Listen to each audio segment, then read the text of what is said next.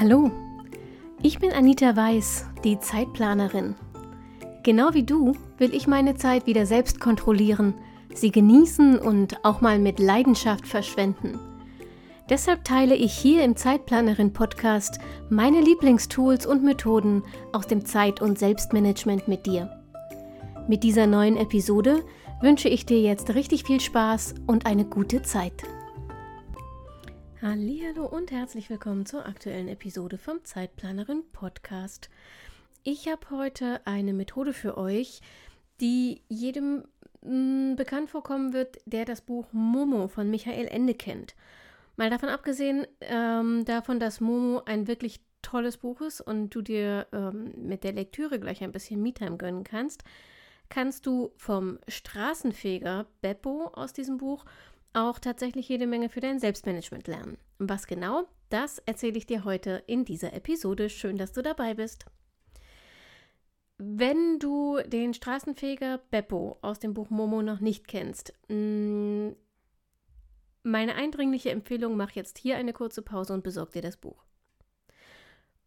Und jetzt, wenn du das Buch da hast, Such mal die Stelle, an der er Momo erklärt, wie man am besten eine sehr lange Straße fegt. Es geht in dieser Szene darum, dass Momo das Gefühl hat, das ist eine überwältigende Aufgabe und ähm, irgendwie gar nicht zu schaffen. Und Beppo erklärt ihr Schritt, Atemzug, Besenstrich. Schritt, Atemzug, Besenstrich. Und so wiederholt er das immer wieder. Im Prinzip erklärt er ihr, du darfst nicht aufs Ende schauen, sonst wirkt eine große Aufgabe wirklich unüberwindlich. Schau stattdessen immer nur auf den nächsten Schritt. Und genau das machen wir uns zunutze, indem wir die Straßenfeger-Methode, die gibt es so offiziell natürlich nicht, aber ja, ist halt irgendwie sinnig und vor allem kann man sich besser merken. Also, wir machen uns diese Straßenfeger-Methode für unsere Zeit- und Selbstmanagement zunutze, indem wir sie in zwei Bestandteile zerlegen und beide anwenden. Der erste Bestandteil ist Achtsamkeit und der zweite sind Baby Steps. Mm, das ist vor allem dann nützlich, wenn du wirklich große Projekte vor dir hast, so wie diese lange Straße, die Beppo fegen muss. Und wenn du diese riesigen Projekte hast und nicht weißt, wo und wie du anfangen sollst oder wie du das insgesamt bewältigen sollst, dann sind Achtsamkeit und Baby Steps deine Mittel der Wahl. Achtsamkeit gilt bisher mh, mm, eher so als Instrument zur Entspannung und Entschleunigung und das ist es natürlich auch. Aber es ist tatsächlich noch viel, viel mehr. Studien haben nachgewiesen, dass sich Menschen, die regelmäßig eine Achtsamkeitsmeditation praktizieren, insgesamt im Alltag weniger leicht ablenken lassen und sich besser konzentrieren können. Aber, und das ist der Teil, den ich tatsächlich besonders spannend finde, es ist inzwischen sogar nachgewiesen, dass regelmäßige Achtsamkeitspraxis das Gehirn physisch verändern kann. Ähm, das Buch Neurohacks, gehirngerecht und glücklich Arbeiten von Friederike Fabricius und Hans-Werner Hagemann habe ich dir ja auf Instagram schon diverse Male empfohlen. Ich habe das jetzt über die Feiertage endlich auch wirklich zu Ende gelesen und äh, muss sagen, es war, glaube ich, eines der besten Sachbücher, die ich im vergangenen Jahr gelesen habe. Kann ich also sehr empfehlen. Und die haben dieses Thema Achtsamkeit und was es mit dem Gehirn macht, auch aufgegriffen. Und sie schreiben, Achtung Zitat, Achtsamkeit macht den präfrontalen Kortex sowie den hinteren singulären Kortex dicker. Und das erhöht nicht nur die Fähigkeit zur Aufmerksamkeit, sondern auch die Gedächtnis- und Verarbeitungsleistung. Wenn du also lernst, gezielt im Moment zu bleiben, wenn das nötig ist, also dich nicht ablenken zu lassen, nicht an was war und was wird sein zu denken, sondern mit deiner Konzentration, mit deiner Aufmerksamkeit vollkommen bei dem zu bleiben, was du gerade tust, dann wirst du sehr wahrscheinlich effizienter und produktiver arbeiten. Und zusätzlich kann niemand multitasken, wenn er achtsam ist. Und das dankt dir dein Gehirn ebenfalls mit mehr Leistung. Denn ähm, wer versucht, mehrere Aufgaben gleichzeitig zu bewältigen, um dadurch Zeit zu sparen, braucht Studien zufolge bis zu 50 Prozent mehr Zeit als ohne Multitasking. Und macht dann auch noch 50 Prozent mehr Fehler übrigens. Wenn dich das interessiert, es gibt schon eine Episode zum Thema Multitasking, auch zum Nachlesen auf dem Blog natürlich, zeitplanerin.de slash blog. Ähm, dann habe ich da wirklich eine ganze ausführliche Folge oder einen ganz ausführlichen Text dazu, dann schau da gerne nochmal rein. Mm, übrigens, auch wenn du jetzt sagst, alles gut und schön, ähm, ist ja fantastisch, dass Achtsamkeit so gut wirkt, aber wie mache ich das eigentlich? Mm, auch da schau bitte mal auf den Blog, beziehungsweise ich verlinke dir den Post auch in den, ähm, in den Show Notes, denn dazu gibt es tatsächlich noch keine äh, Podcast-Folge. Denn ich habe dir da einen Blogpost verlinkt, den ich in meiner Zeit als Journalistin mal für eine Zeitung geschrieben habe. Da habe ich mich mit einem Forscher unterhalten, der Achtsamkeit ähm, erforscht tatsächlich, wie man das anwenden kann, welche Praxis tatsächlich funktioniert, was Achtsamkeit wirklich ist und wie sie unseren Alltag verändert. Also verlinke ich dir in den Shownotes, schau da gerne rein, da findest du diverse Anleitungen dazu, wie man das machen kann.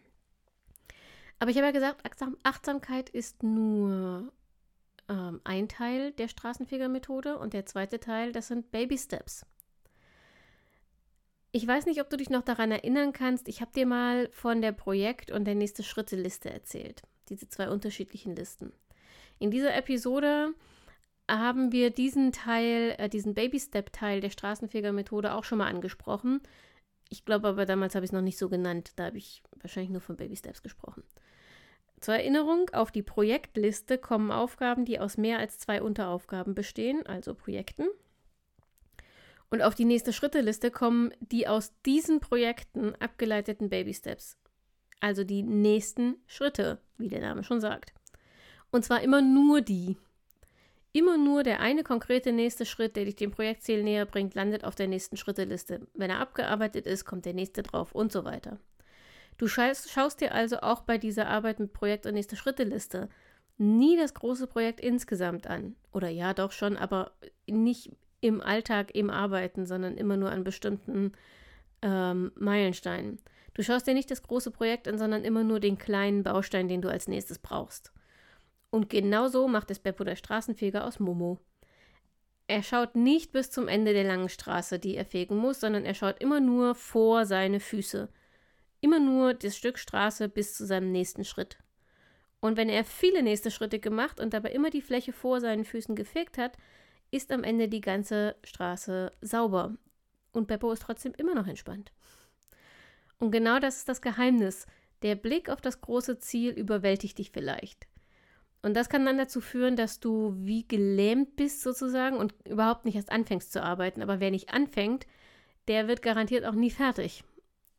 Hm deshalb bricht die großen Aufgaben auf ganz kleine Einheiten herunter, und zwar so klein, dass sie kinderleicht zu erledigen sind, dass sie dich keinen inneren Widerstand kosten, keine große Mühe, keine, keine großen Anstrengungen, sondern äh, dass es so kleine Einheiten, so kleine Baby-Steps sind, dass diese Ziele leicht zu erreichen sind für dich.